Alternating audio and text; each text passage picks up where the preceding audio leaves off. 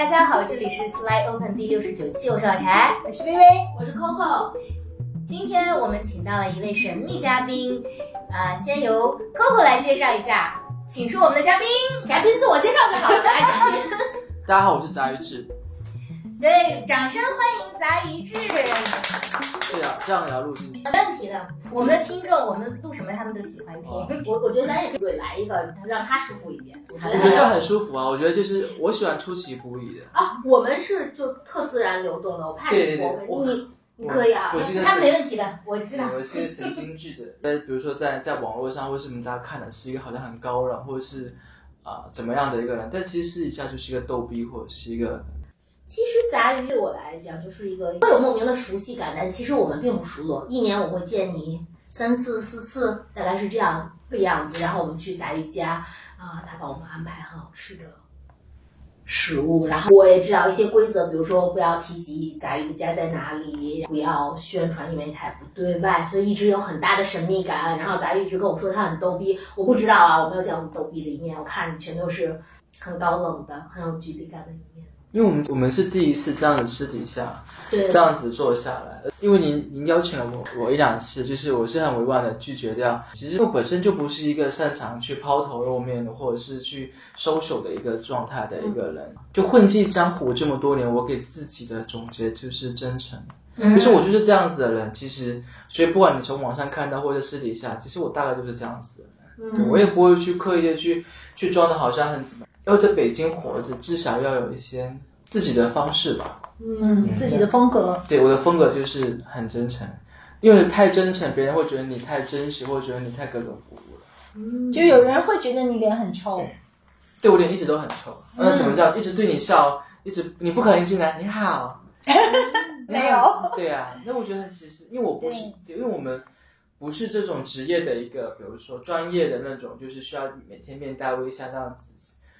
就是还是比较随性嘛，因为本来来的人都像朋友一样，嗯所以我还是更愿意保持一个正常的一个，因为我不会发自内心的笑，但是我没办法。嗯，你好，没有，我也是。对啊我也觉得心头一凛呢。对啊，我觉得还是有必要跟我们的呃听众讲一下杂鱼志是一个什么样的私处，什么样的存在，这样他们对杂鱼才会有一个更感性的认识。嗯，杂鱼在一个很有历史的一百多年的小胡同的一个小院子里，嗯，他和佩如两个人，嗯，夫妻两个自己经营的夫妻店，所以杂鱼他既是老板也是主厨。确实，杂鱼这是我真心，北京其实是一个饮食沙漠啦，就是你很难去，嗯、吃到非常特别的，然后，这么就精致的。关于关于食物的这个部分，一会儿我们可以展开讲。那总体的感觉就是它是一个非常低调的、隐蔽的，又又非常节制的这样的一个。呃，私厨其实很简单，就是它它是一个就是 minimalist，你你进去以后也没有什么特别光辉的装布灵布灵的装饰都没有，就是一个简单的屋子，它所有的让你的注意力都在食物上。呃杂鱼志和佩如会过来迎接客人，但他们从来不会对客人有额外的过过过多的热情，他总是跟客人保持一个适当的距离。刚才 Coco 也讲了，其实杂鱼志是一个非常特别的呃私厨。呃，首先它不对外开放，第二，你你只有朋友才能去过的人首才有资格去呃跟他预约，他不会通过公众渠道，比如说微博或者其他的一些公众渠道来去接受客人。所以他其实有一个非常固定的这个客人人群，嗯，他作为脸臭的老板也经常踢走一些他认为就是不太合合 好的客人嘛，因为客人有大部分的客人我相信很好，如果嗯有欣赏他的审美，但是肯定也会偶尔会有一些嗯令他困扰的客人，他会把这些人踢走。那只有跟朋友去吃到呃杂鱼，然后才能加到他的呃联系方式，你才有可能再去预约。所以他是一个很在北京这样的一个本来就是餐饮沙漠，然后我我觉得餐饮的竞争和压力都都很大吧，一个很特立独行的存在。那我们今天其实呃，在 Coco 家跟杂鱼录这一期，其实我我们也是因为一直都很喜欢杂鱼志。前一段时间他其实这个呃餐厅呃关了一段时间，我们也都特别难过，以为以后嗯、都吃不上了。但是他他一进来就有一种很神奇的效果，因为以前我们见到他都是他在准备很美好的食物给我们，那今天是他他是来吃饭的，然后 Coco 在呃准备家宴啊，我们一起。在春节前这个非常美好时光在一起吧，然后他脸很臭的进来，但是他讲的话，他我们就聊了很多有意思的东西，就就是问了他很多问题，我就觉得是一个嗯特别有意思的人，然后换了一个场景，在这里可以跟他呃跟大家聊天。我来采访一下杂鱼，你觉得微微对你和你的餐厅的描述准确吗？或者说你有哪些部分你觉得可以要补充或者纠正的？呃，他害羞的笑啊。对我 突然间不该怎么，嗯对，就是首先就在于就是一个一个师厨，他是没有办法，他就是一个业余兴趣爱好所做的一件事情，但只是没有想到他能维持这么久。因为我们日常跟佩如就是我太太，然后因为她她是做甜品，然后我做设计，我们日常还有一个组织的工作，所以师厨就是我们作为一个就是，呃，因为别人都觉得你做饭好像还不错。那你也可以因为这件事情，然后你可以，因为我当时做师厨的点，其实，呃，有一个比较内核的点，就是我其实蛮就是喜欢分享，嗯对嗯。。但是如果你能通过它，比如说你可以把你的房租填补一下，我觉得也可以，好像也还不错。嗯然后就是这样子慢慢慢慢的这样子把它嗯维持住。对，因为它确实不是一个餐厅的嗯。一个、一个形式存在，也就是很多，比如说不管是从微博或者是从网上，比如说你会来加你，然后你不加他们，那觉得你好高冷，嗯。那确实是没有办法，也是因为他有自己的这些很难去言言语的一个一些就苦衷或者是一些不方便透露的一些点。那说白了，其实就是我们闲暇做的一些，就是一个兴趣爱好的事情。嗯对。嗯，杂鱼说的非常谦虚，但是因为我们我第一次去吃杂鱼也是呃 Coco 带去的，但真的非常非常惊艳，就因为因为我确实没有在北京，甚至你说在整个我吃过的食物当中，我觉得没有准备这么精致，因为我觉得食物我吃过的。印象深刻的食物有两类，一类是它看起来很精致，但它吃起来可能就没有那么的放松，你的胃可能会因为这个食材的特殊或者怎么样，你会觉得有一点啊、距离感。但那另外一类就吃着非常的轻松放松，像妈妈做的菜一样，但是它可能就没有那么精致。但我觉得，呃，我觉得杂鱼制的菜是把这两者非常好的，呃，就是两者其实都做得非常完美。而且，就杂鱼志，其实在网络上一直是一个神秘的人设，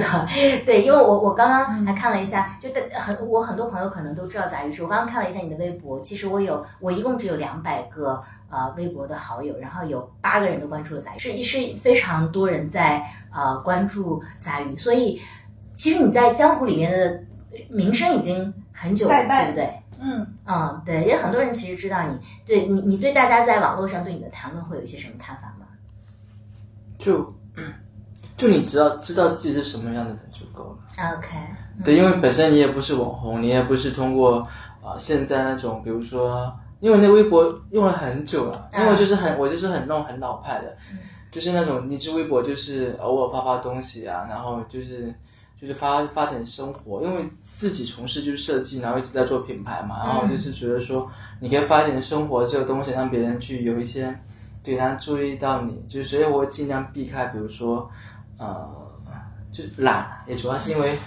我其实挺懒的，就是我会把很多的精力放在，比如说可能去啊、做饭或者是工作上面，就可能没有办法去把时间再挪出来。我太太行，在佩如上，就是她就是很擅长，就是她知道，就他有，比如说她她知道女性喜欢什么，他懂得去抓那个点，就比如说去如何拍呀、就哪怕他在了，她也懂得去用这种，因为你要你要经营嘛。对我可能我的精力可能是更多的去去去放在可能自己，嗯或者是一些会是一些那种生活上面的，因为我需要自己有独立的空间。是。而且杂鱼特别神奇的一点是，他的微博真的是很久不更新，他差不多一个月更新个两条、三条，对，就完全不是一个在做在在运营社交媒体的人，但是就他偶尔发的那些关于食物的呃一些图片也好，他的生活也好，其实都都非常美，所以我觉得就很多人还是非常安静的在关注你。我觉得你的关注者里面，其实大多数也都是比较偏安静的。对，这也是确实是我我我会，嗯，因为我自己有平时有打坐的习惯嘛，就是我还是会有会更内更往内观一点，所以就是我当然知道别人会在外面怎么说你，然后包括因为这次因为就像为什么愿意说想要出来，因为今年遇到一些事情，不管是啊房子的事情啊，包括是。呃，各种各样的事情，然后我也想去外面看一下，因为今年啊、在外面某个餐厅做一些事情，然后你想去看人家专业的厨房去去怎么做的，你去看看外面的天地，这样子你也不会去固步自封，或者是你会觉得自己多牛逼或什么的，你就是看到外面，你才会觉得自己。呃，后来走了一圈，发现就是暂时还是做点自己的事情，可能更得心应手一点，因为你确实是比较笨嘛，也没有那么跟别人那么有那么那么有那么好的商业模式或者是什么，你就只只能做点就是小事情，先把小事情做好，我觉得先做好再说嘛。嗯对，所以我一直跟别人说，我们就是只是做家庭料理，嗯就是很简单的家庭家庭料，很多很多做菜的一些点，因为我们做的是闽南菜，嗯闽南菜本来就是一个非常小众，而且是特别在北京这个地方，因为北方人就像这像这次做这个餐厅，他是做闽南菜，就是当你把你的想法想要变成大众化的时候，你就会面临很多的很多的问题，或者是你需要去让大众的人来。那就出现很多很多的，比如说各种各样的歧义啊，或者是一些不同的声音。那反观这个，那只能说明，除了你自己不行之外，然后我会问自己，我我我在这件事情上用力了吗？或是我会，但我会觉得用心无愧，但事实就是你确实是你没有那么多的经验，所以你在做这件事上确实是有不好的地方。嗯，对，那你那你只能就是再回到，就是你重新再回来做。做私厨的时候，你就出发点又不一样了，你站的那个角度跟看的那种东西，我当时就觉得哇，看到当看到第一批客人的时候，觉得好好开心。就是虽然只有两三个或四五个，就是你会觉得嗯，第一批客人怎么来的？就是还是都是朋友，朋友，因为其实就像我们能坐在一起的，就是真的就是把每一个来来餐厅或是来我再来家里面吃饭的人，就把他当朋友，就是不会把他当客人。所以我希望说把最好的给到大家，嗯，这也是做做杂鱼制的初衷，它就是一个分享的过程。只是他需要付钱而已，因为要付房租，嗯他需要买，你需要买菜。虽然说听起来好像很现实，但确实是，嗯对，你要维持下去嘛。嗯，而且我第一次去杂鱼市的时候，就餐的体验的确是刚刚杂鱼说的那那一句，完全准确的描述说，他说他想把最好的给客人，真的是每一道菜，从餐前的水果到每一道菜，包括啊、呃他们对菜的讲解，以及到最后的甜点，就真的每一道你都你都非常惊喜。我我觉得这个就餐就餐体验就非常好。嗯，它最惊喜的部分，我的感受是，是它特别就是让你回到食物的本质。嗯就是你吃的杂鱼的时候，就会觉得哦，其实食物本来是应该是这个样子，它就是可以如此的好吃，但它又如此的简单，就是它没有任何的噱头的那些东西，就是无论是食材还是你设计的菜，其实它也透着一种朴实，透着一种就是很很本质的呃东西，嗯就是没有任何的外包，就是很花哨的那些与食无关的东西。而而且你们其实，在呈现的时候也非常节制，无论你用的器皿，还是你们的呃整个的这个环境，包括你们在给客人介绍食材和食物的时候，嗯，也是一种非常的克制的一个方式。这个是你觉得你你自己很特别的一点吗？真的是细说后，我觉得其实像，呃，你说自杂鱼制其实还是有门槛的，就是那个门槛是，因为它看起来太普通了，它真的太普通了，就是一个普通的，在别人的或是一些专业或是老饕里面，它就是一个普通的家常菜，它有什么不一样的？那它不一样，可能我们会体现在一些就是很就是，嗯我有时候很喜欢讲“精微”这两个字，就是嗯。它会用在一些比如说器皿上，嗯。啊、比如说会用在一些，就比如说你的一些软装上，或者比如说，因为我太太佩柔是一个特别喜欢这些，她是个电器控，嗯。所以她有一阵子特别喜欢巴慕达，所以她会买很多这种看起来好像就是很很很圆润的一些一些电子产品，但它就是还蛮好用。的。嗯，对，它就是它的审美跟它的功能性很强，但它很普通。嗯但它是因为它是因为我们就就是喜欢那种，就是因为比如说像我会比较追崇像在日本，就是它的设计是让你看起来好像没有那么的喧宾夺主，它就是跟你的家融在一起。嗯所以我们在选选一些器皿的时候，我们会除了日本的一些作家，那我们主要用的是一些法国的一些器皿，因为它很很很低调，嗯低调到就是它就是一个普通的盘子，只有就是你你你你你喜欢的，哇，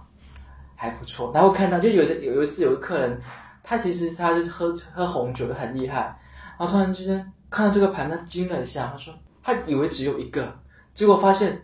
这么多个。嗯然后我就会跟他说，就是我们会把一些东西就是藏在里面，就是我们喜欢藏，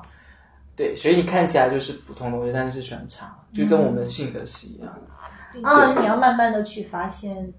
说说到这个，真的是我们三个的性格又又体现出来了。其实我和薇比较大条，我像这些细节我们都没有发现，就我们只是觉得你们家盘子很好看。但是你提到的精微，比如说 Coco，她其实就一直在讲说那个盘子真的很珍贵，她其实讲了很多她背后的故事。Coco，你来讲讲你是怎么发现的杂鱼及这个盘子的故事？就就像我薇讲的是说，我我们订到杂鱼之后，我进到进到小店儿，其实我的感觉是回到童年，就是很亲切，很很亲切，很自然。然后我们就进到杂鱼的房间嘛，的确我，我上来看到的是花器，佩如和杂鱼，我我不知道你们有没有这这个概念，但我有时候会觉得你们其实是有那种好一幕一幕场景的设置的。比如我我第一次去的时候，我是看那个花器，那个是我特别喜欢的一个法国的品牌，的确那个牌子也非常爱惜羽毛，所以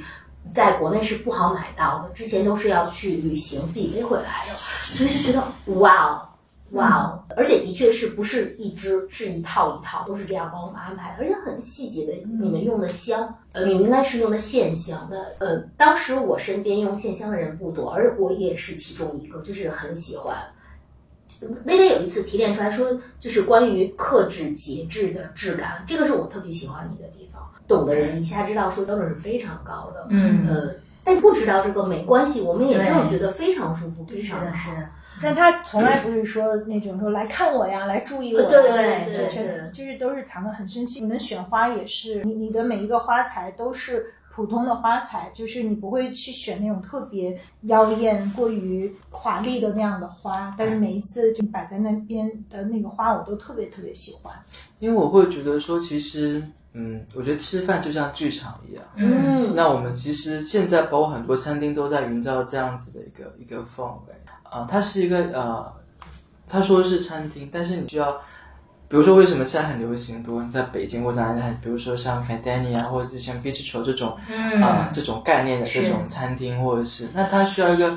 呃，除了很专业的一些，比如说服务人员呐、嗯各种各样酒啊、食物的，那它其实它对整个餐厅的这种，比如说你的装修啊、你的这些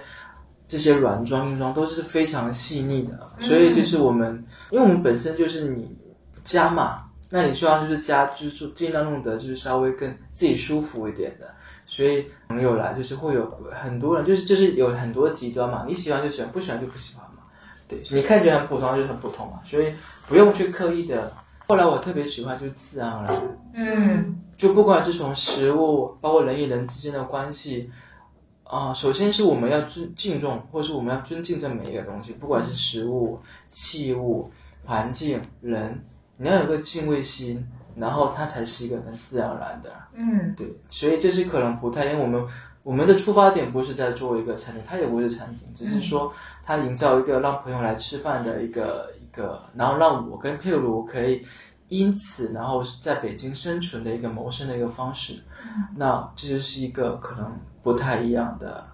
一个一个契机点吧。说起这个小来，就是实际上，嗯，杂鱼制的私厨最多可能也就只能容纳，对，最多也就八个人，对吧？对，因为它就这么小。对，而且啊就一张桌子，每天每天只能接待四。我们开始吃呃吃饭的时候，微微问了嗯杂鱼一个问题，每个人其实都是有呃做大做强。对，就是无论你的贪欲体现在什么方面或者怎么样，你是如何平衡，就是嗯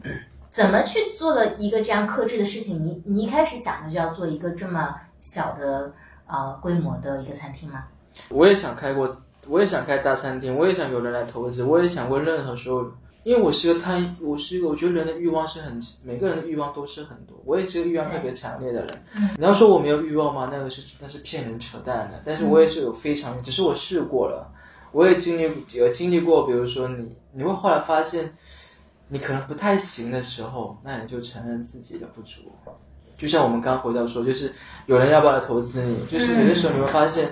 那个自在跟自由，我觉得可能是嗯，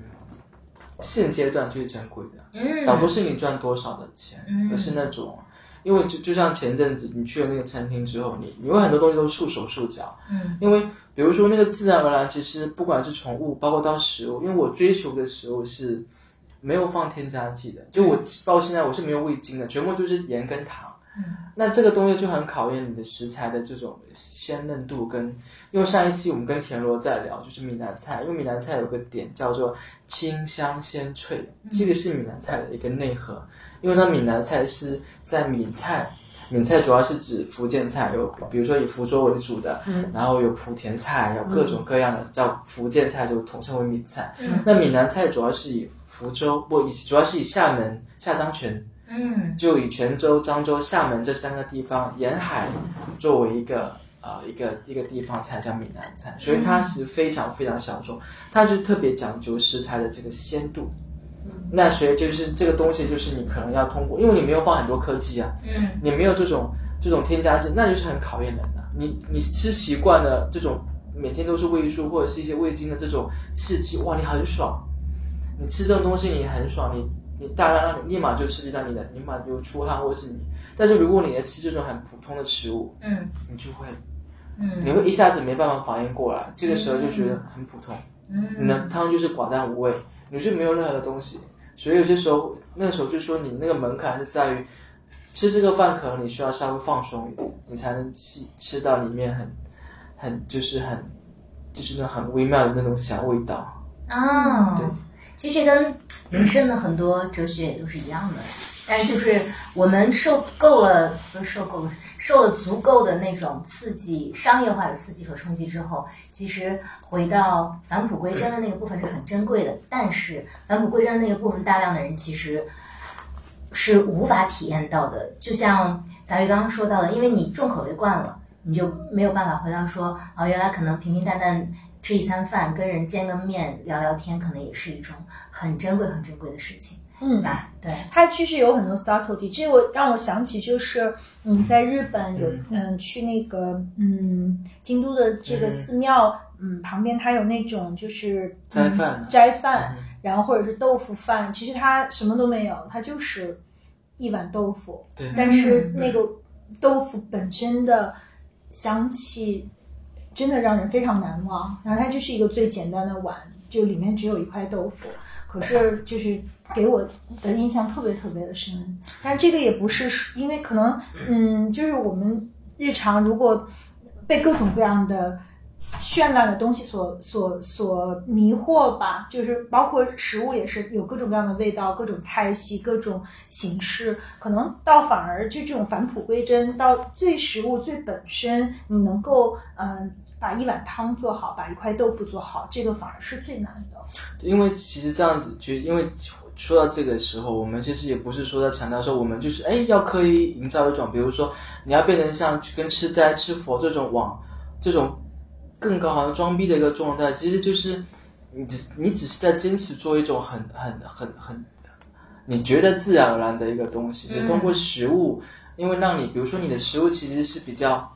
它只是一个连接。嗯，他会让你，比如说来的客人，他会让通过这个时候，他让人更加开心，去去更好的交谈，或者去去吃这个饭就够了。所以那这个东西只是自己内核概念的东西。我其实觉得很多时候，我我也很少去跟客人去说，或者是也因为说多了，人家觉得你在装了。所以我一般就不要去讲这个东西，因为因为你就是就是就是真味只是淡嘛，嗯，对，因为这个东西。它不只是食物，也是人生嘛。嗯，我还没有达到那个境界。我也是一个，我我爱钱，我是个贪欲很强的人。但是，对我需要通过一种概念来，但但是其实我也是那样子往往自己往内心走的一个一个状态的一个。对，嗯嗯。然后我一直很好奇，因为杂鱼刚刚讲到说，他就最早是因为朋友经常会去他们家吃饭，所以他就说：“哎，你做饭还不错。”我觉得他说的超谦虚，他做饭何止叫不错？但是我很好奇的是，你的烹饪的这个才华是如何习得的？我后来真的也是，我也是，因为我做私厨，就是也大概有九年了，就是这么多，这个也不算长，也不算短，啊、不算业余，也不算专业，就夹在这个中间，就是嗯，我后来发现，其实做饭真的是需要一些小天赋，那个天赋不是对我，是对每一个人，就是他一种就是就像有的人对话他有敏感度，有的人对某种物质有敏感度，那么有的人对做饭有敏感度，那只是刚好我对这种啊、通过做食物有这种敏感度，然后来刚好做这件事情。那呃，我从小就开始做，会会偶尔做一些饭，因为我爸也喜欢做饭。嗯就呃，我会到现在都会说，其实我有的时候做饭会秉承就是过去老一辈做饭的态度，就是很简单，就是那个简单，就是他用最好的食材。我这次回厦门，因为工作带带带那个老板去去厦门某个餐厅去去吃饭。其实吃到那个时候我，我我会有点感动，因为他他用的是鸡汤穿穿穿那个紫菜头水紫菜，他把那个汤传完之后，你可能别人一喝，我靠，鸡汤嘛，嗯。你妈的清那么清汤寡水，但他把那一锅原材料端上来的时候，其实我很，我真的是当时就很感动，因为那个味道只有我爸妈那一代人才喝得出来，因为他只放了鸡跟一些排骨，他没有放，他连盐都没放，哦，就是那种他你能喝出那个味道的那种甜，就鸡肉的甜味跟鸡肉的韧度，还有那种汤的那种很很轻微的那种，就是那种清香。嗯那我我就因为很多嘛，怕浪费，我把打包回去。我说我说我跟我爸妈说，我说爸，我说爸爸，我说这个汤就是你小时候熬的那个味道。我爸一喝，对啦，啊，他一喝就能知道这个东西没有放盐，没有放味精，因为喝味精它会有割舌头，啊你会很强烈，就是哇，这个汤很大的冲击。那老一辈的人他已经经历很多东西，因为过去穷嘛，能喝到鸡汤那个油黄澄 黄黄澄的，还还不而不把汤给你捞掉。这家餐厅就选很多绿汤，因为它好看，所以他会端一碗清汤给你，所以它滤滤了很多油。那那个老板就很妙，就是把一整锅原汤嗯原食材端到你面前。我当时其实我想在现在在厦门那么浮躁的那个地方，因为我厦门人嘛，嗯对，然后看到那个汤，我其实就是会内心会很难说，现在还有人愿意去做这样子嗯所以这也是我有的时候会打动，就是如果做杂鱼汁，如果我做私厨，我做餐厅，我也是希望做，虽然这样子会大众不一定会喜欢。对，因为你做这个东西，你没有办法符合大众那种寻求刺激的点。嗯对，就像川菜为什么会那么受欢迎，因为它有很很强烈的这种对勾住你的这些味蕾，或者是会麻痹了某一种你的这种味道。那这就是闽南菜为什么会那么小众的，就是啊、也不能叫吃亏吧，因为我觉得每一个菜、每一个人或者每都有它存在的的意义跟那个，所以不去多评论。但至少就是我觉得，它是那一辈人对于食物、对于啊、对于人的一种一种一种态度，所以我会一直在在做这个这个东西。所以你做菜刚开始都是跟爸爸学习。我会从父辈，嗯。就是我以前以前那就是我们以前我一直跟别人讲，就是我们那有那个叫就是就是大锅饭，要就是别人做宴席，台湾叫总普司，总普司就是做那个颠大勺的。我觉得他我靠好帅，啊那个菜真的很好吃。我觉得我觉得在农村吃的那个宴席真的是比大酒店那个还嗯。因为我结婚的时候就是一直要想，一直因为我这是我的梦想，所以我结婚的时候，我回回回回回我妈家，回老家，然后就是我的那些舅舅们，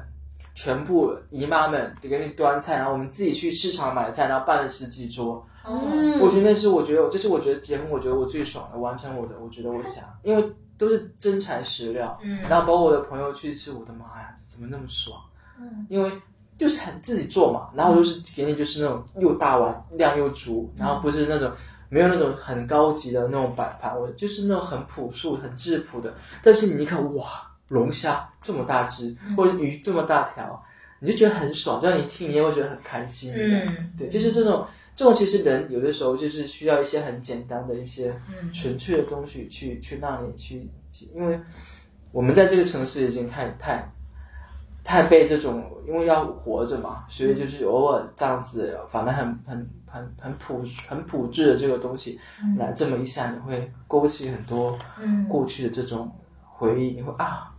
还不错，嗯对，这也是我们能活这么久，就是会勾起一些一些像你们这样子，或一些懂生活，或一些大佬们就是过去的一些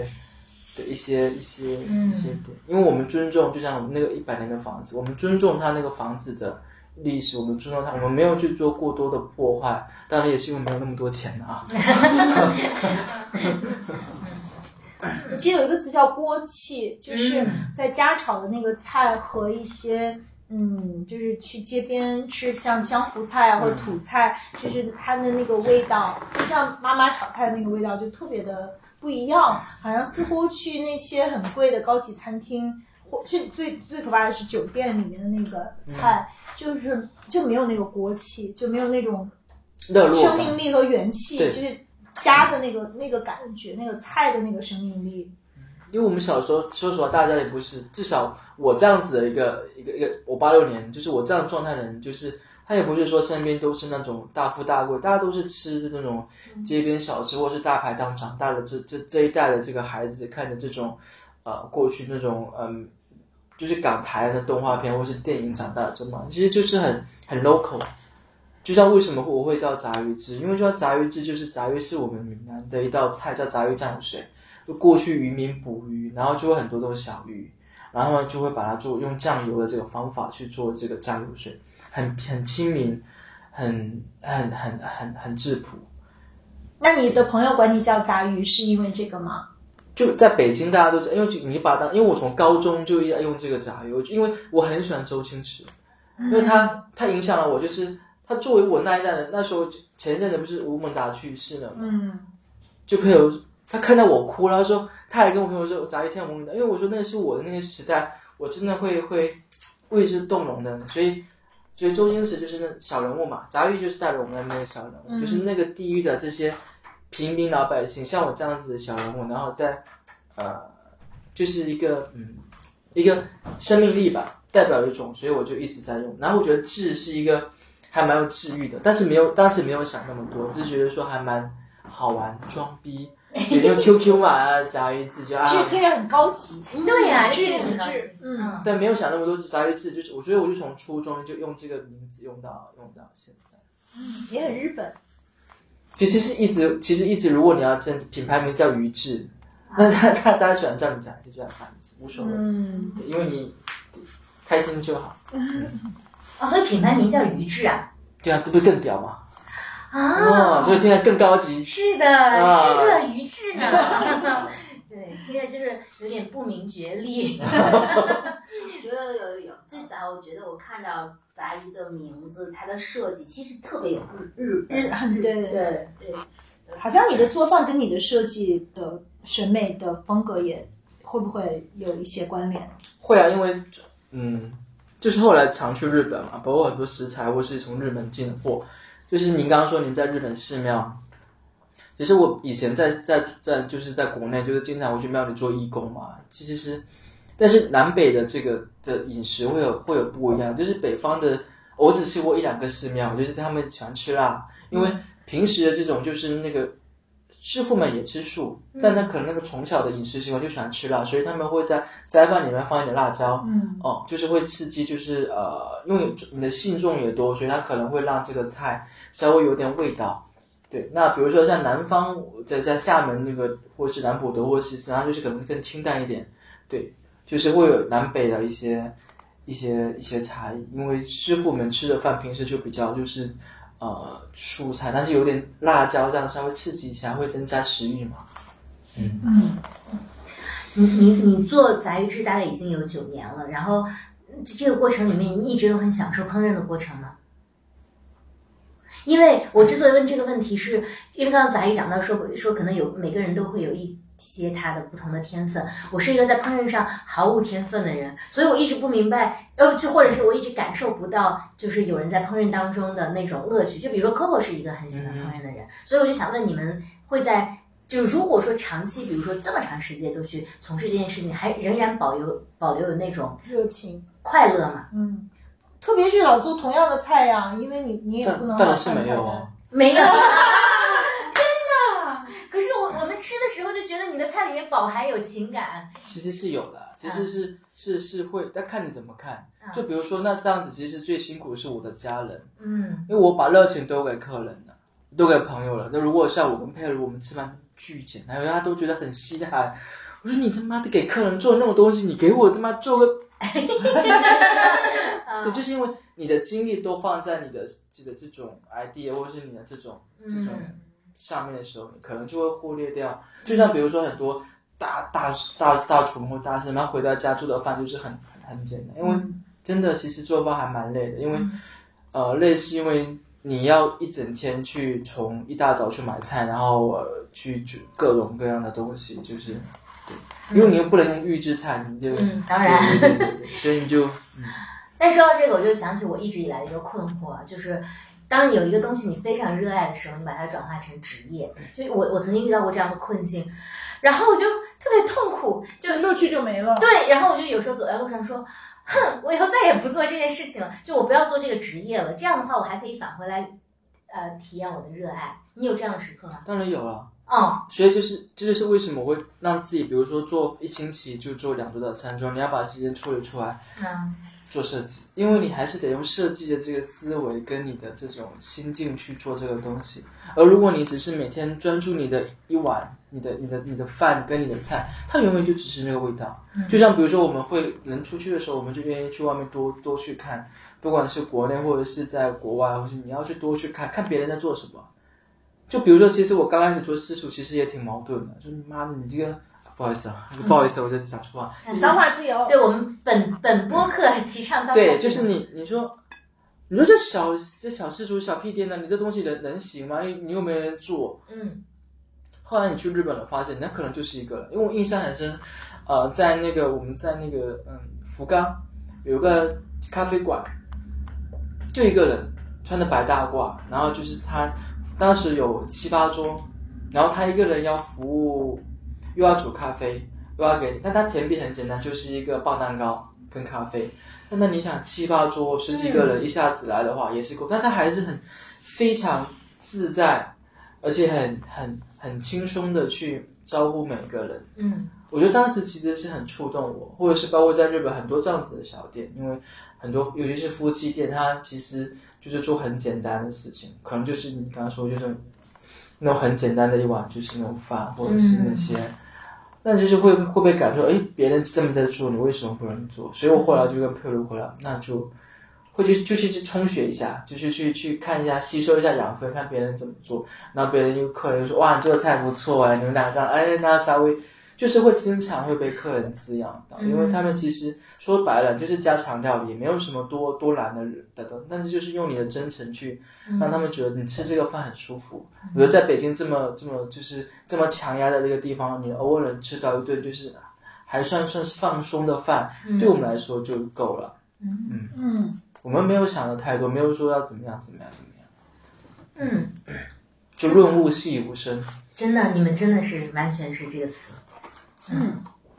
我还特别喜欢杂鱼一点，就是他脸真的特别臭，这个特别符合我的趣味。哎呦。就是特别是因为有的时候我跟那个 装有一些很装逼的朋友，就是他们其实嗯非常可以消费得起各种各样很高端的这样的餐饮的场所，所以他们其实很习惯被人呃宠着，或者在一个呃这样就是他的呃期待就是说这个老板和他会受到最好的服务，然后受到最好的宠爱。可是我觉得你跟佩如都，嗯、对客人的这样的一种态度就是不卑不亢的。你把你所有的注意力都放在食物本身上，你的专注在食物，你你不会去花很多时间去跟你要以不是社恐已经不容易了，就是你绝对不是一个社交牛逼症的这样的一个风格，然后你会跟客人的距离是非常的呃。节制，保持了一个距离，而且有的时候可能，比如说客人，嗯，就是经常来或怎么样，就是比如说他想，因为杂鱼很难定，有时候想，嗯，比如说找你去加塞儿啊，或者排队，其实你对所有的人都是一样的，就是都是很很公平的，就大家都要等，而且你每周就做三次，那你也不会额外再去做，就是我觉得特别有意思，就是这个是你自就是刻意为之吗？还是嗯？还是自然而然就是这个样子？因为我也想赚钱，说实话，我也很想，就是每天哇，天天都是来一大堆客人，你不怕得罪客人？对，也客人也怕。我就是因为怂，我才会今天今天走到这个越做越窄的一个地步。就是怂，我就怕得罪所有的大哥们，因为都是大哥大姐，谁都不能得罪。但唯一能就把全部的注意力就让他关注到，因为呃，就是还蛮好玩，就是有客人，有些客人就就就会说，来这边吃饭，就是你不管你你他妈穿的是晚礼服，还是你他妈穿的是西装，还是你穿的是一件睡衣，你来这里就是来吃吃饭而已。嗯，你要收拾你就去外面去收拾就好了。嗯，我觉得其实他他这样子讲，哦，那时候我其实我就明白，我们只要专注做好我们自己的事情。我刚开始也很在意客人的的想法，很在意客人对每一道菜，到后面就慢慢慢把自己就绷得很难受。所以在做的第一年到第二年，其实是最痛苦也是最最最难熬的，因为你要去培育这个，因为你想你。你当时做的没有人，也没有人知道，你也没有知名度，然后你还那么精，你又不会加入各种什么 A P P 呀、什么那种，什么这种，因为当时很多就比如说做私厨的，你就加入他们，那你跟他们一起去好了。但是又想说，我觉得就做这件事情让我自己变得不傲慢。我是一个特别傲慢的人，因为你做设计嘛，他妈老子他妈是做设计，我根本就不是个厨子。嗯，我一直以来都是用这种心态在做，所以我做后面把自己做窄了。嗯，我把自己越做越窄，就是因为觉得说我太心高气傲了。到后面你就对客人有这种，妈的，你他妈爱吃不吃的，不是我臭脸，是我真的脸就是臭的。你就是本身臭，不是演的臭，演出来。对，就是别人看哇，这哥们儿他妈脸够臭的，行。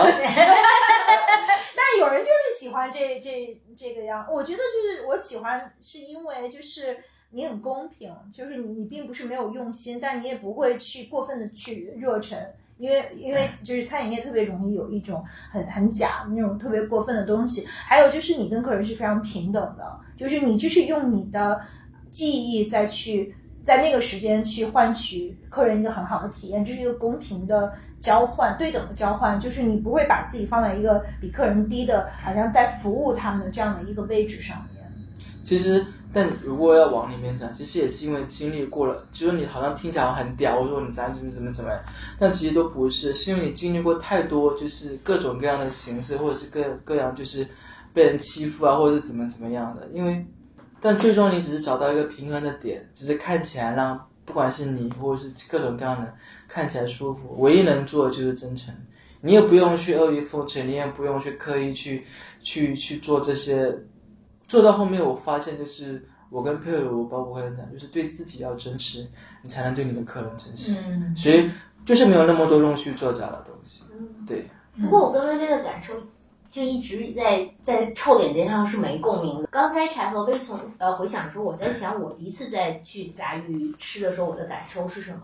美是排在后面的，就是我们说器皿之美，花着是整体是很舒服的，但他后来想是有美支撑的，食物真的好吃。但其实我在那一次特别感受强烈的是是吃这个人。应该是那一次，就是去吃，你还跟杂鱼在旁边聊天，好像杂鱼还讲到说，我不知道我是不是记对了啊，就是好像你还讲到说，其实你会诵，就是做菜前是诵经还是怎样？对对对，对吗？微微和微微应该是拿小酒就跟杂鱼去聊聊两句了，在边上，然后我就想说，就我一下觉得哦，那个可能是我我最喜欢这个地方的原因，是因为那个地方很真。然后它所有的平衡恰恰在我的平衡点，关于专业，关于美，关于质感，我觉得它底色是很善良的，嗯，就是那个底色让我也觉得特别特别的好，所以我才特舒服。我我们生活中也遇到很多很真的人，但坦白讲，他可能有时候对我的感受是那个脚太锐了。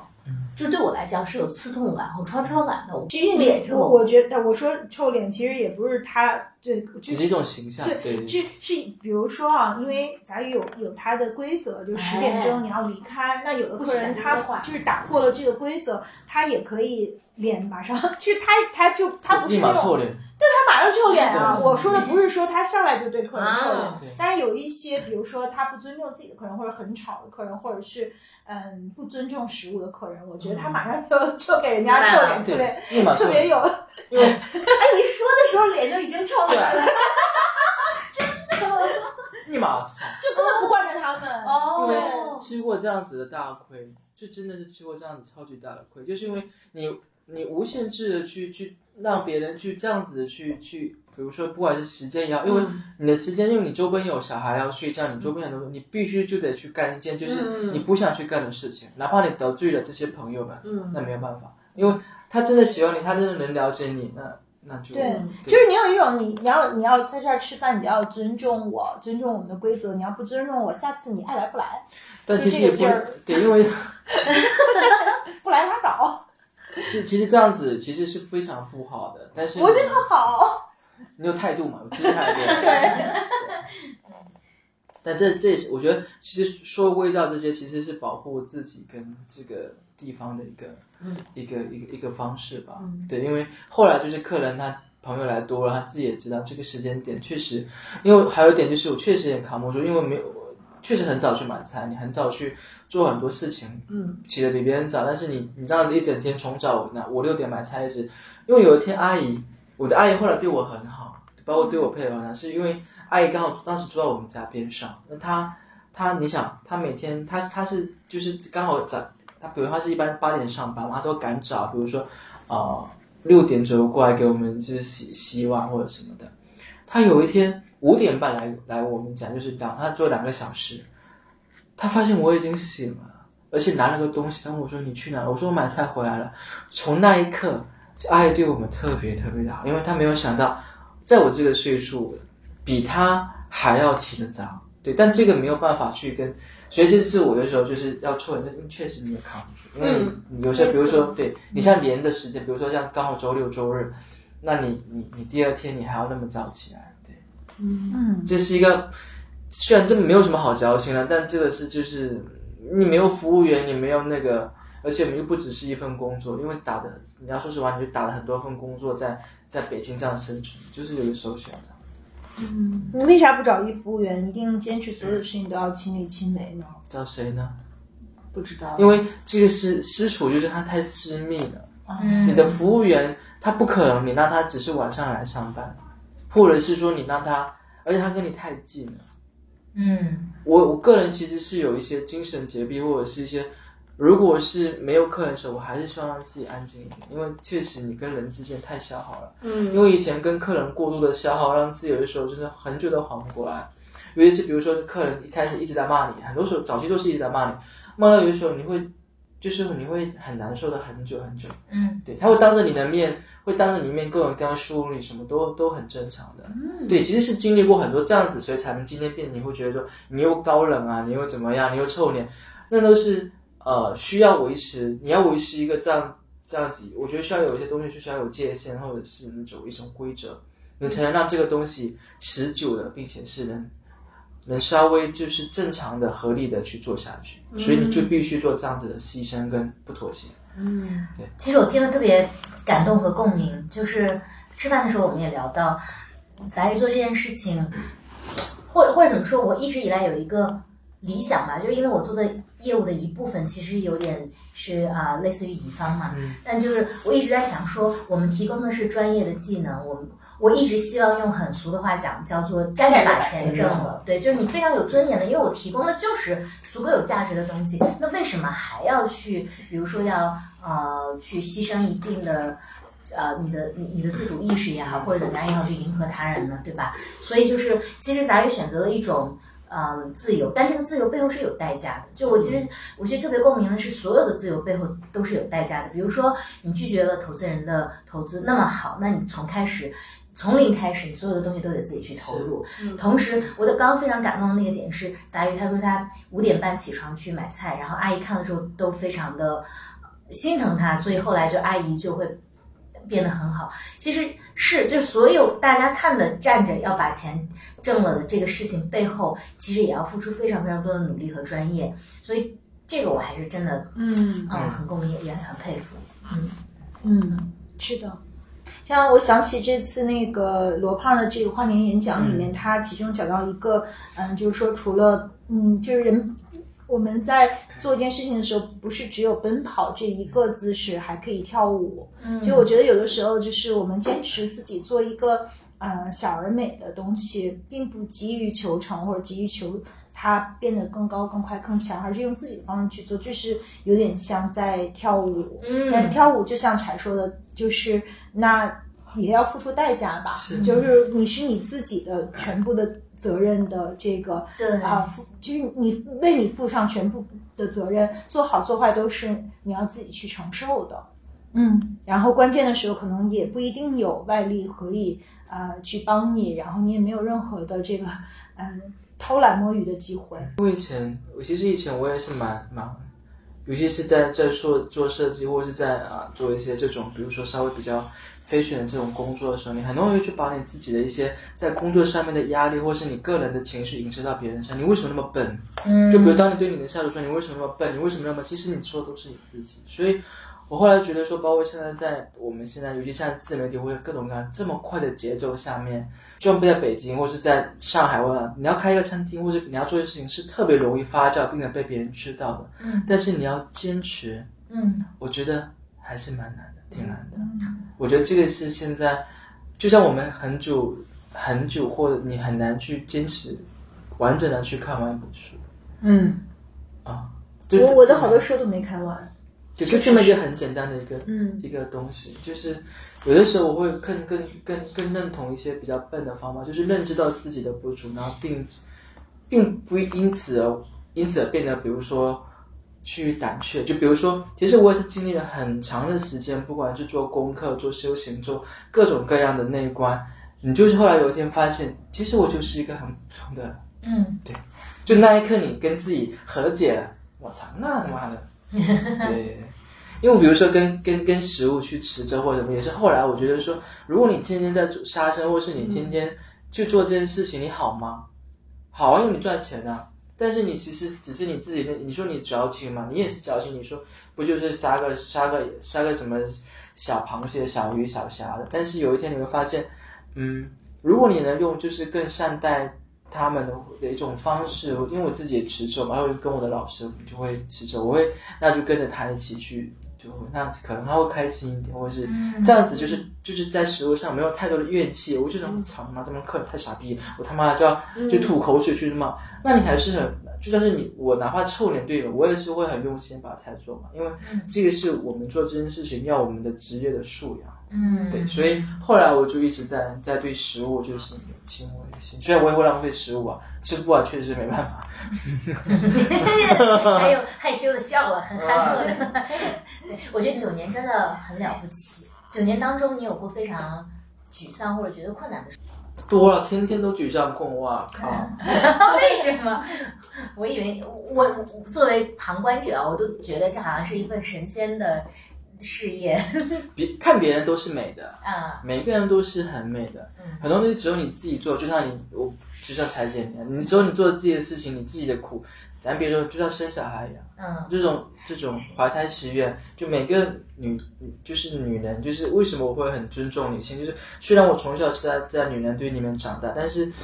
就是女性身上有很多就是你没办法去说。就像以前我也通过很长，呃，我是真的是通过比如说呃之前的分手，然后开了这种很大的的创伤，然后去修复。后来我慢慢的通过这事情之后，你的经历越来越多，我就慢慢去修复跟父母的。就有一天我理解我妈为什么那么唧唧歪歪的时候，哎、她反而不唧唧歪歪了。就反正，但我觉得，因为有一阵子，其实我我在我在我会觉得我爸为什么这么的嗯无能，会觉得说你为什么没有给我在北京或者是什么买很多房子，买那种像我现在一样。后来我发现，其实我骂的是我自己的无能，因为我没有能力去做这件事情，所以我把全部东西影射到别人身上。所以当你有这种情绪的时候，你也会影响到你的客人，你会影响到客人，就是说你们不会是你们不懂，只是你们不懂，不是我不会，你会越来越傲慢，你会越来越傲慢。当你发慢慢就是你会发现，不是他无能，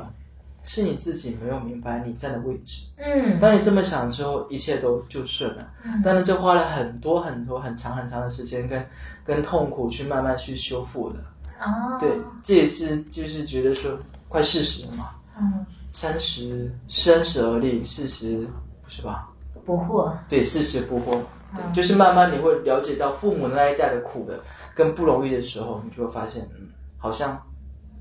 就是只是为自己而活着，嗯。对就不会有那么多的负担。我是就是很自然而然的，就像现在客人觉得说你的菜不好吃，或的菜好不好吃，确实我也觉得有点不太好，可能咸了，那我去改进，就这么简单。嗯我又不会去过多的去跟你怎么样怎么样怎么样，嗯就是一些让他那吃的客人他有他自己的发泄欲，他有他自己的表述欲，那我们作为一个做饭的人，听完 OK，那我们去改进就好了。嗯很虚心的去做这个事，而不是假装很虚心，实则很傲慢，傻逼，妈不会吃菜，这样背后骂人，我觉得来的更有意义。嗯对，这是我觉得做私厨或是做这件事情给我最大的一个感受，就是你通过它一件看起来好像很简单的东西，但其实背后其实是非常多，其实就是说白了就是人嘛，就是人人就是为了活着嘛。嗯你在这个生活的意义里面，通过经历去找很多这种这种哦，我我真的也还蛮感慨的，就是因因为如果你从事的是一份其实能找到同伴非常多同伴的职业，比如说我们现在在外面看到，就是 CBD，如果你你你是一个职员的话，其实你还是可以有一些共鸣的。但我觉得私厨这个职业本身就人就非常少，那九年以来，其实你一直是在自己成长，你也没有特别多的同伴可以去交流吧？有啊，也有，就是我去跟跟跟我的老师啊，跟配偶，就是可能我更多聊的，就比如说像我在微博，我就不会很不会发很多食物，因为在我的认知或者是我想做的事情里面，就是食物只是一种媒介或是一种介质，然后去让你去更多的去看待你的人生或是别人的的一个一个一个切入点而已。嗯。就像我们只是一个管道，我们可以连接很多嗯。很多不一样的一些高维啊，或者是人，那这个需要我们的内心的这种通透跟嗯，对，嗯，杂鱼的菜单不怎么改的，为什么呢？就就就就笨啊，就其实是有，其实我一直想一直在私底下做很多改动，或者是因为呃，因为我确实有经历过你的一直改菜单，让客人觉得说他就想吃你原来的菜，嗯，因为确实我后来我也在吃很多餐厅，就为什么我会吃那家就吃那家餐厅，因为他那个餐厅有他自己的某一道菜的特色，所以我后面就会只保留几个比较，比如汤啊、鸡啊比较特色，然后通过小东西来不停的、不停的改啊，包括像环境的置换，嗯比如说通过器皿，以前还好，以前可以就去经常动不动就去从从哪里去买点东西，现在在国内就就是稍微嗯就这么将就吧 啊，对，就那通过比如说花器啊、花，对水果，对水果这样子一点点来，嗯，我想起就是好，嗯、有一个理论，就是说这个你你印象最深的就是巅峰体验，它这个 curve 一般都在第一道菜和最后一道菜。因为刚才我也在想，就是杂鱼哪道菜是我最爱的，我还想第一个就是那个汤。嗯一碗汤，然后最然后是那个鸡，这还在最后，就是这好，这完全符合那个 curve，就是我们呃留给我们印象最深的。嗯我不知道是因为这本身是你最精华的两道菜，还是因为人类的这个大脑的记忆使然。因为其实就是我喜欢说入木细无声，就是我们很多人就是我们在吃高级的餐厅，或是它的餐厅的菜是它是有层次跟节奏的，只是你很难，就是你要懂那个运运动，就是比如说汤，你汤汤，比如说你在冬天你那么冷的天，你打一碗热汤，哇，嗯你会稍微你的内心你会先让你放松，嗯然后这是为什么我一开始不太愿意去跟客人，那你自己去跟这个地方，你有自己的连接。那你如果你是一个特别，就你要就是商务宴请，那你就商务宴请，就不要太多的去去凸显你这个菜，你觉得好吃就 OK 了。那你有汤，你有一些一些，就是我会做菜用的是一些怀石的一些点在在里面，就是你这样子有起伏有起伏，然后最后是那个把最重的菜放在后面。嗯如果你一开始给那么重的菜，那你贵的菜就不用吃啊。嗯就是你要从很轻的东西慢慢慢慢一点点有轻有重，有轻有重，嗯跟喝茶一样。因为我自己因为呃就是有有有那个信仰，所以我我没有喝酒，然后后来我就学茶。那学渣就是有个韵味在，就是你要通过不同的茶，比如说单丛啊、水仙呐、白茶，就它有不同不同的茶呢有不同的韵味，跟喝酒是一样的。那菜也是一样的，它需要通过一些设计，只是那个东西你不要跟别人讲，不用去跟别人说、啊。这位女士，我们现在这个茶是为了让你去清口，我会大概点一下。哦，比如说这上了一个杂物，后面会上个稍微比较轻缓一点的，然后再往一个往重一点的，这样子轻轻的，但最后一定要出重的菜，因为这样子你哪怕是你没有吃饱，或是你吃饱，你还能你的味觉能提到一个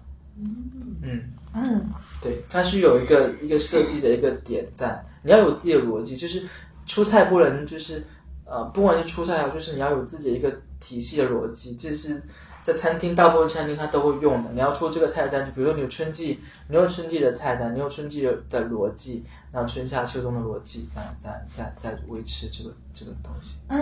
嗯嗯对我也印象很深。其实它，我我们我我去的两三次好像是不同的季节，嗯它每次其实都有当季最新鲜最好的一些呃食材，尤其是青菜。嗯然后客户还会跟我讲，我觉得我特别像猪八戒吃人参果，就因为我在美食方面也基本毫无见解，每次都是 Coco 告诉我，其实才能体会到。像 Coco 这样的食客，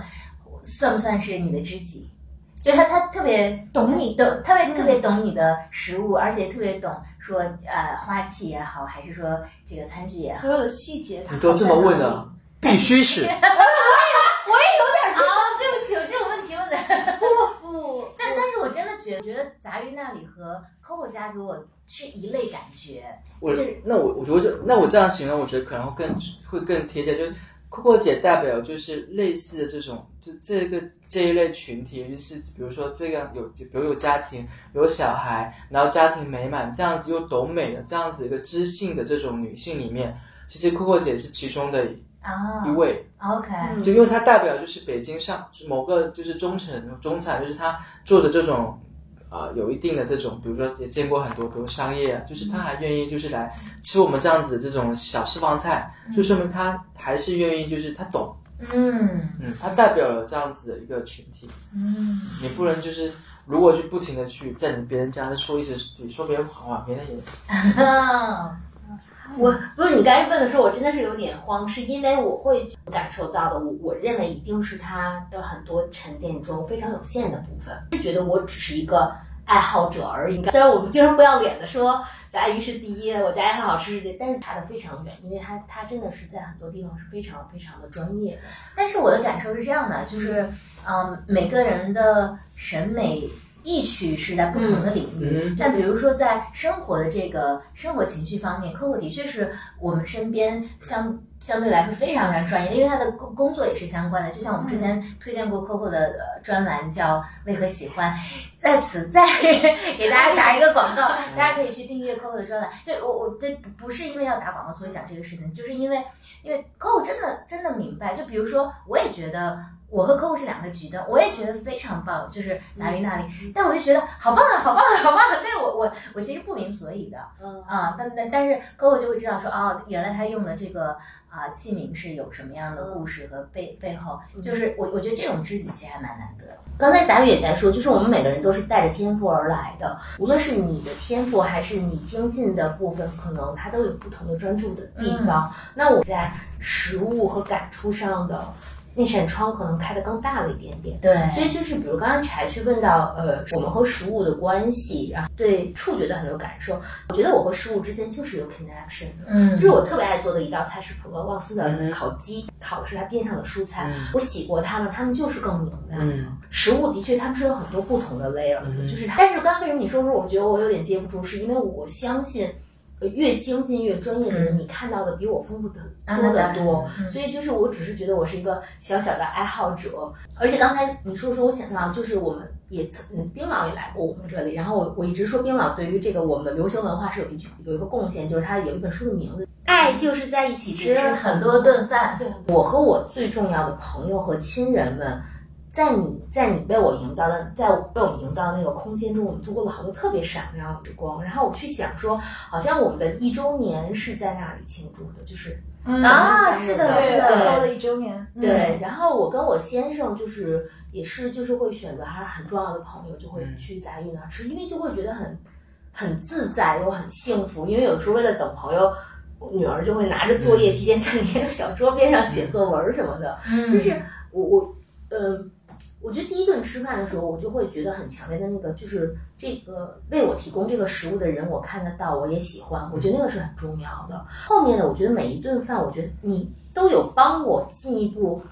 去加强我和我爱的人之间的那种 connection，那个是我特别珍惜的。所以中间你说咱一直停的时候，我就这对吧？我们三个特别难受，就是觉得啊，怎么可以？嗯，他哪怕他停了也有他自己的，对，因为就像人，就像今年就像你走了很多人嘛，就是无常嘛，嗯，对，那反正我也觉得我也顺其自然，能开就开，人就是做，对，那可能他会用另外一个方式去出出现，对，终究还是往好的方向去去去去靠嘛，嗯对。微微呢？微微和食物的关系好像今年发生了天翻地覆的改变，尤其是像 Coco 刚刚讲到普罗旺斯的蔬菜那件事情，我记得微微还有一个故事要跟大家讲。哪个故事？哪个故事？他不是问你说，哎，Coco，你那个啊、菜怎么做的？对，忘了。啊，对我那个是个小故事，是个边缘。我今天吃的那个油醋彩椒嘛，嗯，疫情的时候大家都说要狂补维生素，嗯或者说最好的维生素是大彩椒。我突然想起在 Coco 家吃的那个大彩椒特别好吃，我就说我自己在家也复制一下吧，就问 Coco 是怎么做的。等等他给我讲完了以后，我说拜拜，我就我生吃就好了，不用麻烦了。生吃也是一样的，但是他做的那个真的就是，你看我我以为是很简单的一道啊、呃菜，但实际上他要把那个彩椒的外面那层薄薄的膜要揭下来，然后反正有很道多道工序呢，吓得我落荒而逃。他说不错，不错。但是我想，我我反而是觉得，我记得特别早，我跟微微聊，他就说他他们家有很多 party，、嗯然后有有好多庆祝，但的确微微不做饭。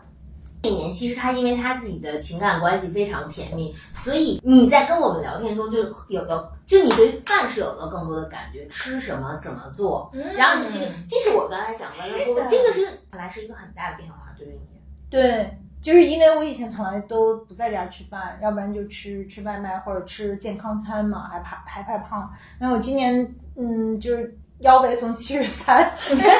长到了七十八，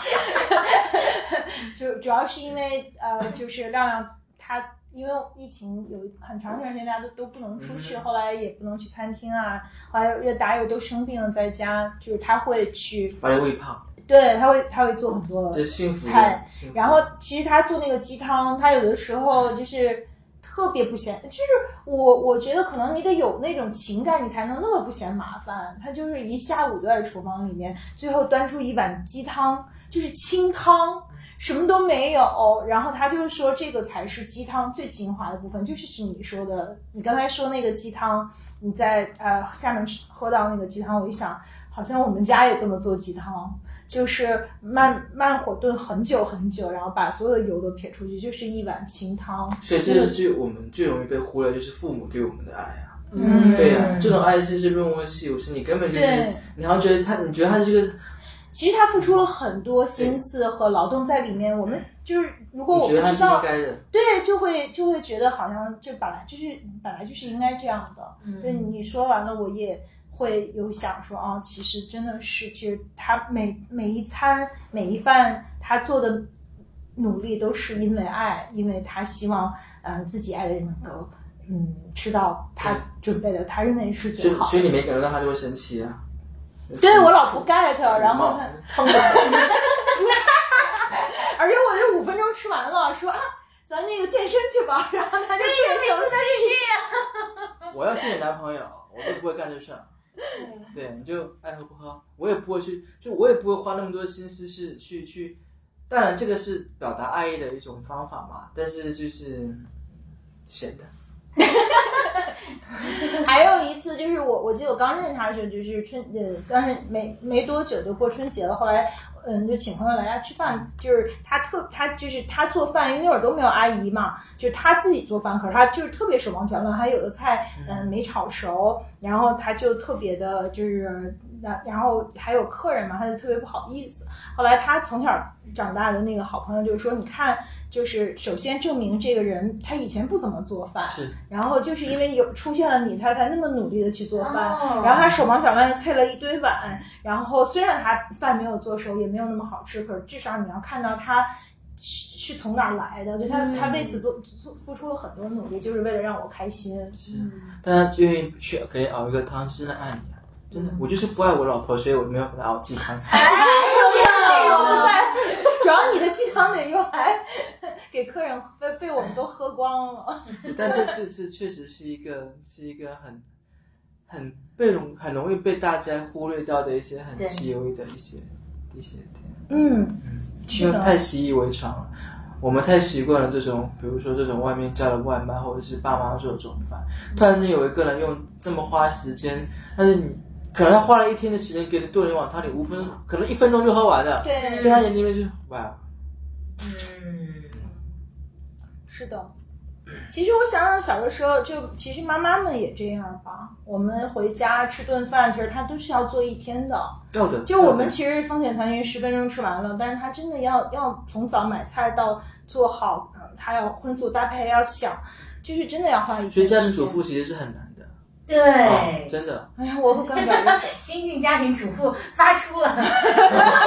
雷鸣般的共鸣。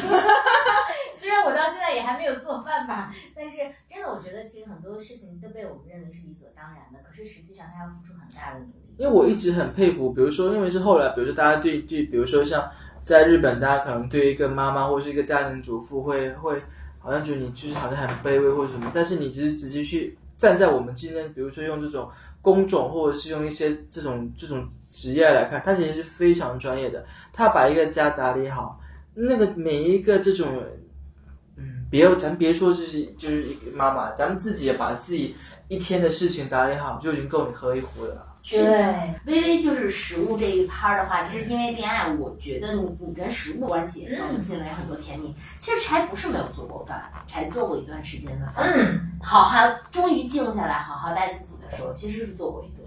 对，尤其是我刚怀孕的那那段时间，然后我就对，然后我每天去看菜谱之类的。然后我做了那段时间的饭之后，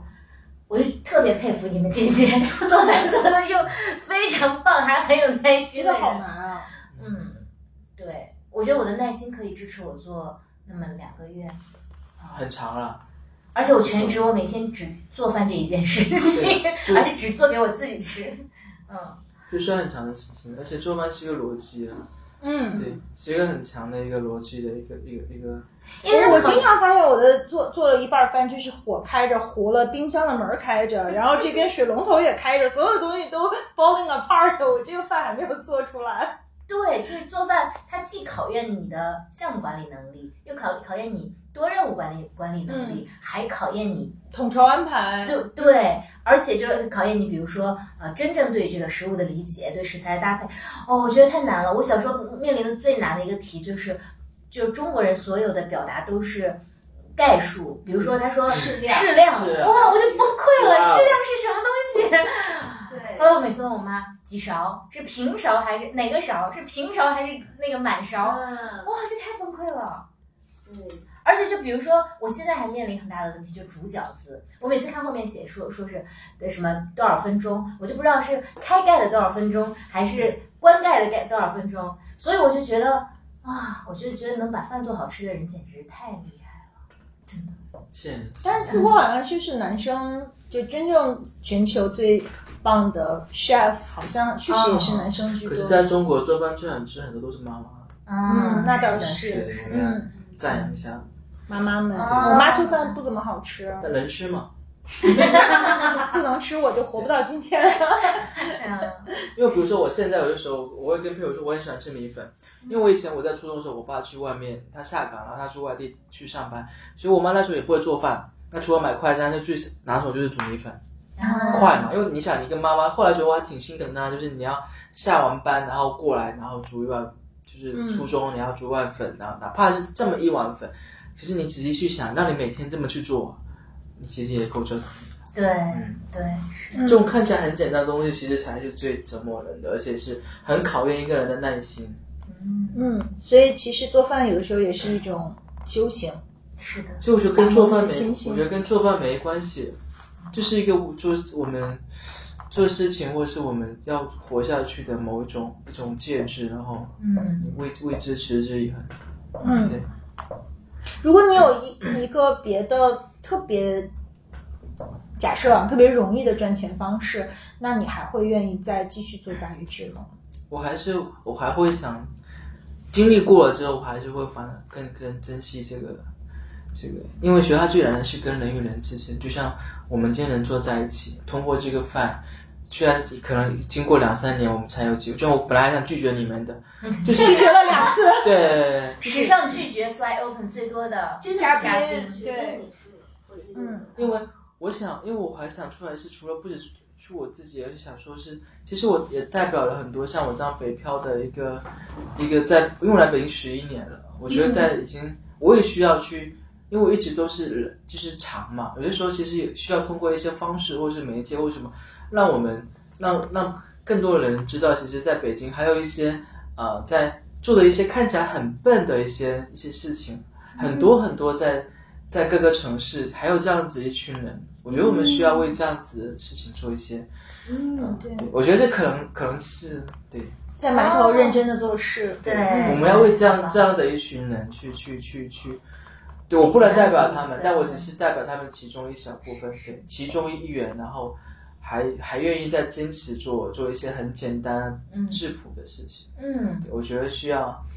我们需要去去去去宣扬跟去去。去那种让别人就习以为常、看不见的一些，嗯嗯，真的是，嗯，天啊，我就觉得自己好高大上，讲 的，真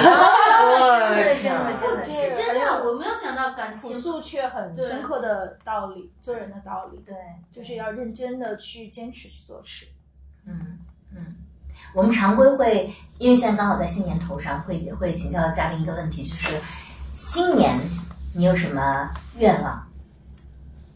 愿望啊，或者说，我们有一个更具体的问题，叫做你今年想做一件什么样的事情对自己更好？就是跟就是带带带着带着自己的另一半去。其实我说我们他俩天天斗嘴，就是我还是希望跟着他，带着他去更多的地方去看，去去去去有两个人自己的时间去学习去看，因为我觉得那个那种东西好像是你在去玩，但是那才是最宝贵的。嗯，对，因为不管是因为以学习的方式去促进两个人的这种单独的时间，因为我们俩是每天都要工作，那可能这个工作会让你忽略掉很多情感，他妈天天都在斗嘴，他妈动不动就两个人一巴掌，或者是哦，对，因为其实说是伴侣，其实也是合作伙伴，嗯，对，所以就是呃需要就是你就把它当做合作伙伴或是一个室友，我们就一起去看更多的风景，因为之前出不去嘛，那如果能出去的话，我还是希望。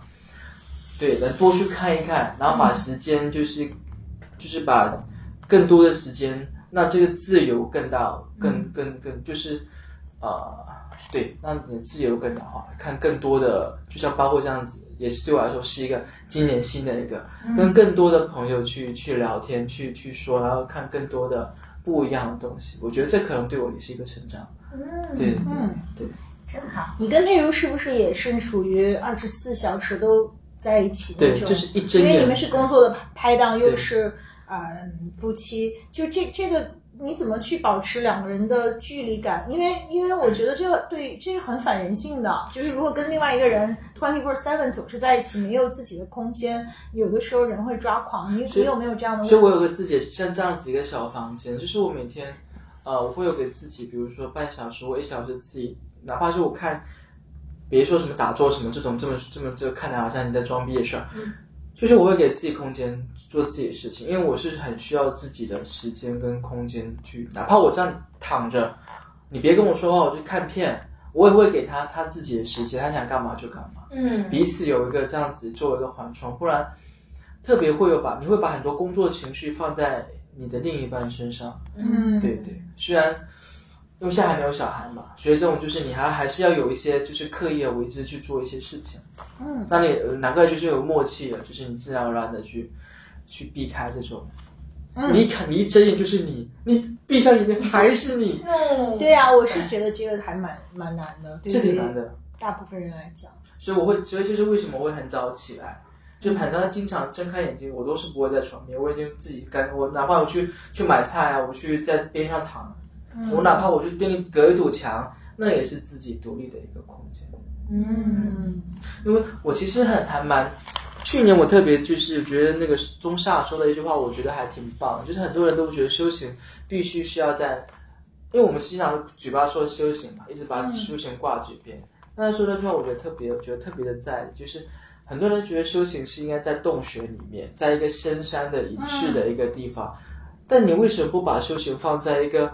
就是你在大众的这一个，比如说你你家的某一个房间，或是你在东京的某一个就是大大厦里，你只要让自己处在一个安静且独立的一个状态里面，那就是修行。嗯那哪怕自己静五分钟，或者哪怕让自己静十分钟，我觉得那个就是就像我们的那个手表会有一个静息时间，就是你每天让自己有一分钟，让自己稍微哪怕就这一分钟，对我们来说其实也是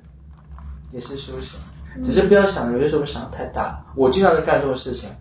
以前就是喜欢想那个哇，但其实你只要坐下来就是一件。嗯，那你就那你既然如此，那我们就从这件事情，从这样子，从最低位这样一点一点这样子。对对，我觉得我好像也有经历这样的过程，尽管我这个修行的方向做的不太好吧，因为我今天听我们那个去年的，就是新年特辑里面，我的其中一个新年 New Year Resolution 就是要去，嗯，每天让自己安静下来，有一个。冥想，或者是有一个跟自己去相处，让自己的思绪平静下来的这个时间，但实际上我也没有没有做到。但是另外一方面就是，嗯，我我觉得就是好像我我自己也有那种，就是原来小的时候就觉得自己可以做特别大的事儿，后来发现自己其实能力是非常有限的，就是无非就是一个普通人。当你承认自己是一个普通人的时候，呃，反而你只是在认真的把自己能力范围内的。小事儿做好，我觉得就已经很很不容易了。嗯，所以后来我也是后来发现一个点，就是嗯，我们老是说，老是觉得要这那的，就像其实我们跟同频的，或是跟我们能量，像跟这三位姐姐一样，对我们自己来说，在我们能量同频的时候，其实对我们也是一种修行，也是一个彼此滋养的一个一个过程。所以我觉得就是，反正凡事不要想的太过于复杂，就是对。哪怕我们这样今天这么简单的一个一个吃吃个饭聊个天，彼此彼此大家知道一下哦，原来你不是这样子，其实发现嗯嗯也还不错啊，对吧？你也能感受到就是哦，原原来这样子，就是我们这样子聊天也会滋养到对方，是的，因为这是跟我的老师就是我们会每次我从他身上，因为他是一个很他一起也修行了很久，就他自己就是一种安静的人。那安静指的是什么呢？你非要看到他坐在那里一动不动吗？我觉得不是的，它是一种从内散发的一种能量，就是我们这样坐在一起，我们聊天，我们的语调，我们的这种，我觉得就就是我们就俗语讲就魅力嘛，或是一种就是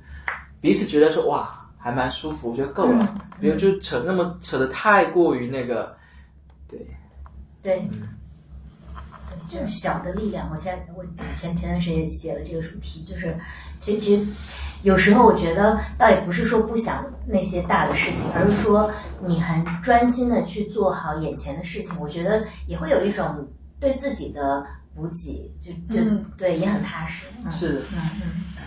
今天早上我在听那个就是小高同那个方的少男的播客嘛，他就在想，我觉得有点像刚才佳玉说的，就是你原来可能对自己期待是光芒万丈的，然后你会发现它是一个这是一个特别幽微的事情。然后，呃，少男就讲到说，他经历了很多创业的繁华之后，他就对自己的界定叫 small business owner。然后他就讲到说，我希望自己就是一个灯塔，可以让。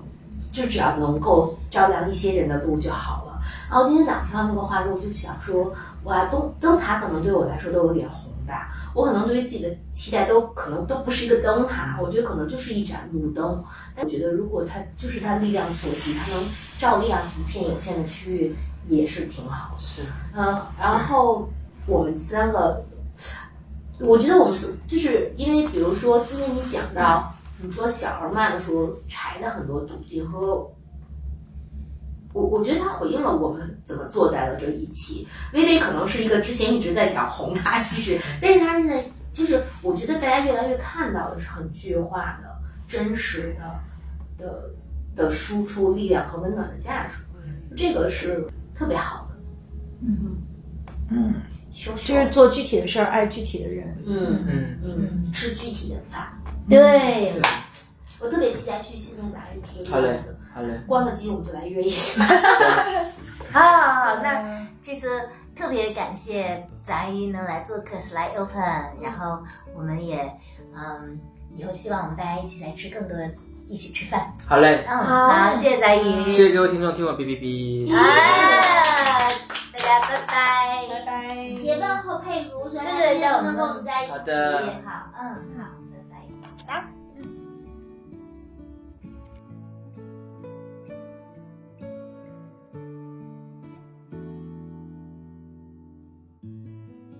我想看着你离开。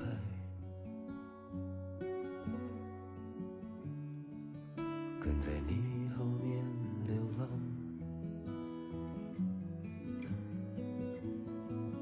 我猜你会回头望。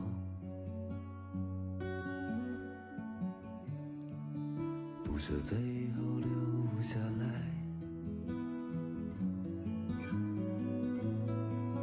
当我不曾再看到你，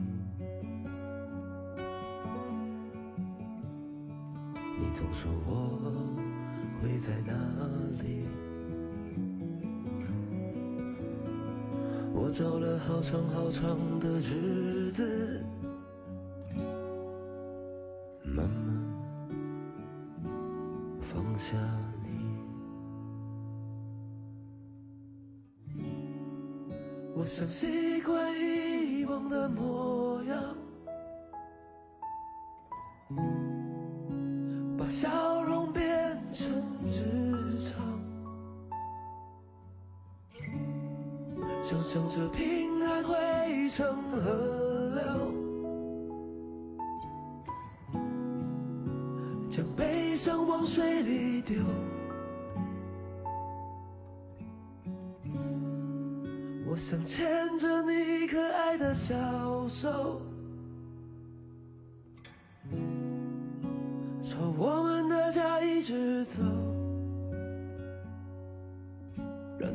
声，